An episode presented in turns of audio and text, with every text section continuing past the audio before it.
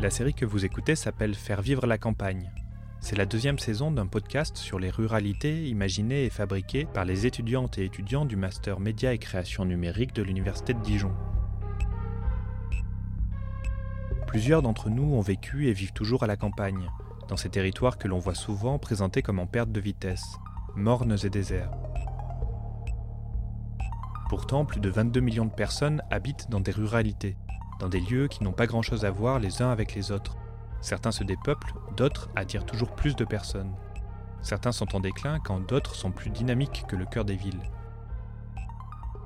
Pour mieux comprendre ce qui fait vivre la campagne, nous sommes allés à Courtivron, à Savigny-les-Beaunes, à Théounette, à Mirbeau-sur-Bèze, à Touillon, à Saint-Julien, à Chaux, à Clénet, à Monceau-les-Mines, à Genlis, à Chénier, à Somberne, à Marsanet-la-Côte, à Haïnada, à Puy-sur-Saône et à Fleuret-sur-Rouge.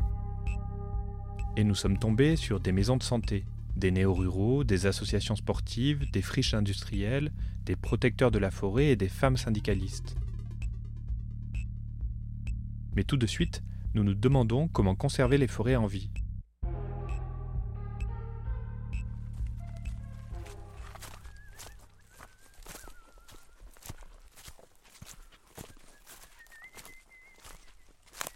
Des villageois protecteurs de la forêt. Un documentaire de Lise Bonardo et Siam El. C'est quoi euh, C'était une grosse touffe de hêtres, de beaux hêtres, et qui sont. Euh, ben, il y en a la moitié qui sont par terre et, et l'autre moitié va suivre dans pas longtemps. Ben oui. Ils sont pas tout jeunes ces arbres. Hein. Je suis mal quand je vois ça. non, mais c'est. Quand vous vous promenez, vous, je connais bien ma forêt, j'y suis 200 jours par an, si ce n'est plus. Et quand je me promène et que je vois euh, ça, je ne suis pas très bien. Mardi 12 juillet 2022. Un départ de feu dans une forêt de Gironde cause l'un des plus grands incendies forestiers de France. On en entend parler dans les infos, au boulot, à la maison. L'angoisse de se dire qu'avec une telle chaleur et un temps aussi sec, il peut arriver la même chose dans notre campagne de Côte d'Or, en Bourgogne-Franche-Comté. Ici, la forêt est primordiale pour réguler le climat, l'air et le cycle de l'eau. En bref, la vie en campagne. Pourtant, le changement climatique menace 30% des forêts françaises. Je suis Lise. Et je suis Siam. On a voulu comprendre ensemble ce qu'il se passe dans les forêts de Côte d'Or. On est allé à Courtivan, un petit village de Bourgogne-Franche-Comté. Philippe Maté nous a accueillis à l'entrée d'une des parcelles, une forêt enneigée de 100 hectares au bord du village du Courtivan. Depuis trois ans, oui. C'est un dépérissement euh, vraiment, euh, mais brutal. Donc, euh, pour moi, c'est ahurissant et ça ne me rend pas optimiste. C'est très sombre ici quand il y a la feuille. Et je remarque l'été d'avant et l'été dernier, la forêt est claire. C'est vraiment lumineux maintenant. Ça veut dire qu'il y a nettement moins de couvert végétal. C'est clair et net. C'est indiscutable ça. Et c'est ce qu'on vous a dit, il y a eu deux années de chaleur, heureusement au milieu une année pluvieuse qui a adouci le, mal, mais euh, malgré ça, voilà. Alexandre Guerrier est correspondant et observateur santé des forêts au Centre régional de la propriété forestière. Il pose son diagnostic de la parcelle de Philippe Maté. Euh, on a des mortalités de branches euh, et on a euh, un manque de ramification de donc ces petites branches fines qui, bah, supportent tout le, feuillage. Bah, il est en déficit. Hein. Donc on voit que là on est en situation d'un arbre qui est dégradé. Et donc qui, souffre, hein, qui souffre visiblement de, la, sécheresse. En termes de santé des forêts, le dépérissement caractérise une perte euh, de vitalité de, l'arbre et euh, sur la durée, euh, une, comment, une altération de, son houppier, de tout l'aspect extérieur de, l'arbre. Donc la parcelle numéro 2 qu'on a vue, donc c'est une parcelle de taillis avec réserve. donc on a observé un taillis de charme, de hêtre qui est exploitable avec des réserves de, de chêne. on constate effectivement un dépérissement, parce que c'est un peu le, sujet, un dépérissement, on constate des, mortalités de tiges, des, tiges dégradées. Donc là, ce qui est conseillé, c'est de faire une coupe sanitaire dans cette parcelle-là. La coupe devra être légère pour pas trop perturber le milieu, pas trop ouvrir le milieu, qui risque d'amplifier le phénomène de dépérissement. Voilà.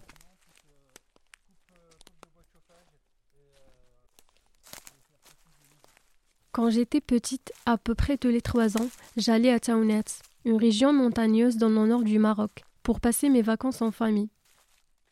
Une vieille maison entourée d'oliviers et de figuiers, de vaches et de moutons. Ma grand-mère nous a fait découvrir tous les arbres à côté et nous a préparé de bons tagines sur le feu de bois. Il y avait un figuier juste à côté de la maison, un arbre assez grand. Il mesurait près de 3 à 4 mètres de haut, vert, épais et fruité. Je me souviens de son fruit gourmand, qui a la peau vert foncé, et sa chair si juteuse et sucrée. Quand il faisait chaud, je le sentais toujours à quelques dizaines de pas, parce qu'il avait un parfum délicat et doux. Le figuier nous a toujours unis avec les cache-cache, le saut à la corde, mais aussi les disputes avec mes cousins pour monter sa balançoire. Dix ans plus tard, j'y suis retourné. Une dizaine d'arbres sont morts, des paysages presque desséchés à perte de vue. Il semblait que les figuiers étaient incapables de résister aux fortes chaleurs et au manque d'eau. Le secteur agricole a été durement touché durant cette période, parce que la plupart des habitants vivaient de la production de figuiers, qui était une source économique importante. Bon, allez, bon, bah, cousin, on se rappelle Ok.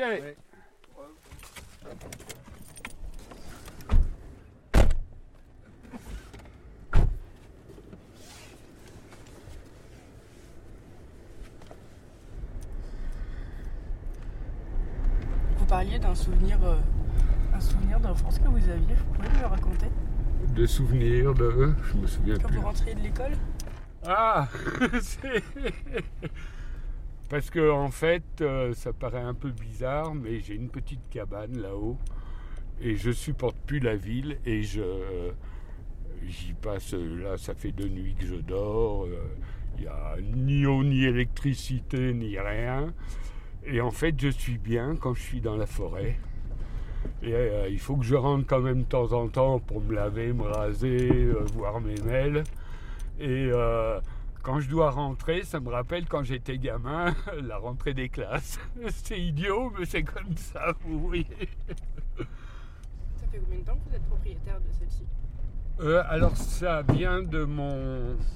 C'est mon grand-père qui l'avait acheté, c'est passé à ma mère. Et puis maintenant, ça passe à moi et je compte bien euh, le passer à mes enfants. On est très très attaché à la forêt dans la famille. Mais c'est vrai que moi, il y a, 20, il y a, 15, euh, ans, je me préoccupais, euh, il y avait la forêt, le climat était relativement stable et ça ne travaillait pas à outre mesure, hein, je ne m'inquiétais pas du tout. Hein, mais là, depuis trois ans, waouh Voilà, voilà. Donc c'est pas moi qui changerai le climat, mais si je peux protéger ma forêt, euh, je le fais. Le souvenir de Philippe, son amour pour sa forêt, ça me touche beaucoup. Ça me rappelle mon enfance. J'avais un être quand j'étais petite. C'était mon arbre. Nous avions grandi ensemble à Pouilly-sur-Saône, un petit village de Côte d'Or. Pour chaque nouvelle naissance de la famille, mon père plantait un arbre. À sa naissance, ma cousine a eu un cèdre du Liban, ma sœur un érable et mon cousin, le chanceux, un cerisier. C'était notre forêt miniature dans le jardin de ma maison d'enfance. On aimait beaucoup jouer dedans et s'occuper de nos arbres. Je peux encore voir les rayons du soleil qui passent à travers leurs feuilles. Aujourd'hui, mon être est mort. Il n'a pas survécu aux sécheresses à répétition, même avec nos efforts pour le maintenir en bonne santé. Des forêts, il y en a en ville comme en campagne. Si les citadins ont un usage plutôt récréatif de la forêt, avec des promenades et randonnées, elle est une nécessité pour les habitants des zones rurales. Le bois constitue une importante ressource énergétique, économique et écologique en campagne. C'est ce que l'Office national des forêts qualifie de multifonctionnalité de la forêt. Elle participe à la prévention des risques naturels tout en créant de l'emploi. En Bourgogne-Franche-Comté, 2% des salariés travaillent dans la filière forêt et bois et dans l'Ain, ça représente 5000 emplois, notamment dans la coupe de bois qui permet d'utiliser des énergies écologiques. Les dépérissements mettent à mal ce système et inquiètent la population rurale. Si les incendies forestiers mettent en danger les habitants voisins, les dépérissements créent des risques de chute d'arbres le long des bois, notamment sur les chemins empruntés par les chasseurs ou les forestiers. Mais des organisations luttent contre ces changements par différents moyens.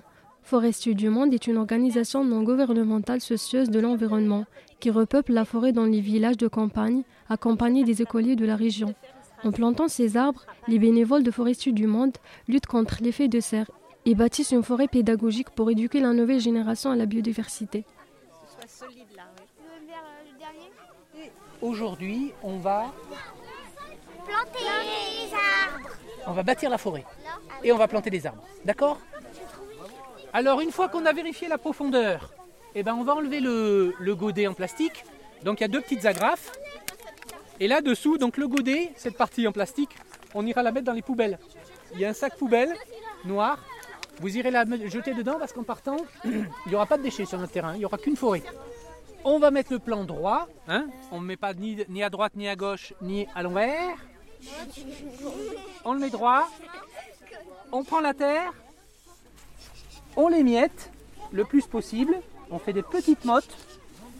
Et si cet après-midi, ce week-end, il pleut, c'est bien Bah oui, parce que l'arbre, il va, ça va l'arroser. Ça va arroser, donc ça va permettre à la terre de bien coller aux racines et ça chassera un peu l'air qui se trouve dans le sol juste au niveau des racines pour pas qu'elle sèche. Donc c'est très bien s'il pleut ce soir, ce week-end. Quand tes parents diront mince, qu'est-ce qu'il fait? Ce week-end il fait pas beau, il pleut, vous direz chouette, pour notre forêt c'est super bien. Donc une fois qu'on a mis notre arbre en terre, qu'on a tassé, il va falloir le protéger. On va le protéger contre qui? Non Les insectes, les vents? Le vent. Non Les chevreuils aussi, ils adorent. Voilà, les chevreuils. Alors les chevreuils, ils sont tapis dans la forêt derrière. Ils attendent que vous soyez partis en se disant chouette, ils nous ont planté plein de choses super bonnes. Vous voyez les bourgeons qu'ils adorent. Et donc on va pouvoir les manger. On a des marteaux. Vous appellerez Monsieur Marteau. Hop, on enfoncera les deux tuteurs. On met la gaine. Est-ce que c'est bien fait? Non Pourquoi? Parce que la plante, elle est pas dedans. Et donc elle n'est pas protégée? Non. Donc c'est mal fait. Oui. Ça n'a servi à rien. Oui. Bon, donc on met bien l'arbre dans la protection. Et ensuite, vous faites pivoter la protection de façon à ce que les plis soient à l'opposé. Donc, monsieur le professeur, je vous laisse répartir le groupe. Ils sont formés. Alors, l'un des axes euh, que développe euh, Forestier du Monde, c'est la forestation. C'est installer une forêt là où elle a disparu, où elle n'est plus depuis plusieurs siècles. Et l'intérêt, c'est qu'on le fait avec les enfants. Et on leur donne l'espoir que le monde de demain n'est pas que sombre, il peut y avoir effectivement quelques lucarnes de soleil dans lesquelles il faut absolument s'engouffrer, parce que notre objectif, c'est aussi effectivement de former une jeune génération à la reconquête forestière. Je pense qu'il faut le planter. Faut- Creuse, Paul, viens creuser. Oh, il y a les racines de l'autre arbre. Moi j'aime bien parce qu'on. Bah, c'est pas pour la biodiversité et puis puisque moi j'a- j'avais un peu peur pour l'avenir. Par exemple pour mes petits enfants ou mes enfants, je sais pas, mais j'avais un peu peur que. Bah voilà, qu'ils qu'ils aient pas un monde comme nous. Un monde comme nous, c'est-à-dire Bah, qu'ils voient moins d'arbres, moins d'animaux, qu'il y a des animaux qui disparaissent. On s'est rapproché de Frédéric Salmon, bénévole à Forestier du Monde. Moi, ce qui me sidère, c'est que tous les enfants disent le mot. Enfin, on les amène à, à dire le mot réchauffement climatique. C'est quoi le problème? Tous les enfants connaissent le mot CO2. Ou même des fois, ils disent gaz carbonique ou dioxyde de carbone. Euh, moi, moi j'ai appris ce mot-là au collège, en cours de chimie. Je ne connaissais pas ce mot-là à 6 ans, à 7 ans, à 8 ans. Donc, s'ils disent ce mot-là, même à 6 ans, quand on leur dit de quoi a besoin l'arbre, des fois, ils disent le CO2 en premier, avant l'eau, avant. Donc, c'est touchant, quoi. Vous voyez là? Ben Là, on plante 100 arbres aujourd'hui. Donc si on fait ça pour chaque habitant de la planète, en surface, normalement, ça a un vrai impact euh, pour limiter le, pourcentage de CO2 dans l'atmosphère. Donc là, les gens de la commune vont quand même venir euh, regarder. S'il y a un gros problème comme cet été, ils vont peut-être venir un petit peu arroser. Mais on a, on a l'exemple d'une commune là qui a bien surveillé l'été mais qui n'a pas arrosé et on n'a pas perdu d'arbres. C'est vrai que quand je voyais les incendies à la télé, je me dis punaise, toutes ces, toutes ces journées qu'on a passées, ça, ça peut être décourageant. Hein. Parce que si on prend le nombre d'arbres qu'on brûlait euh, en Gironde par rapport à ceux qu'on a plantés, euh, mais bon, faut pas, faut pas regarder derrière quoi. Le maire de Chaux, Philippe Balizet, était aussi sur les lieux. Nous, l'enjeu, c'était surtout d'avoir un projet euh, un petit peu innovant, parce qu'il n'y en a pas beaucoup, des projets comme ça, sur la nature, la biodiversité. Nos petites campagnes, c'est bien. Je trouve que c'est à nous de montrer l'exemple. Et puis c'est un projet pédagogique, donc avec les forestiers du monde qu'on connaissait déjà de, de par leur expérience dans tous ces projets-là. Et puis l'intérêt, c'est de faire travailler les enfants et puis de leur faire prendre conscience de tout ça. Les enfants, on voulait vous tous vous remercier. On voulait vous remercier pour le travail accompli. Donc on est arrivé ce matin, il y avait quelques arbres qui étaient déjà présents, mais là on vient d'en rajouter une centaine. Tous ensemble, on vient de poser entre guillemets euh, la première pierre, mais on vient de construire cette, euh, d'engager la construction de cette première forêt, ce premier bosquet, et on va continuer tous ensemble pour faire de cette, toute cette zone une belle forêt. Il faut tout le monde pour faire un joli monde. Allez, bon retour.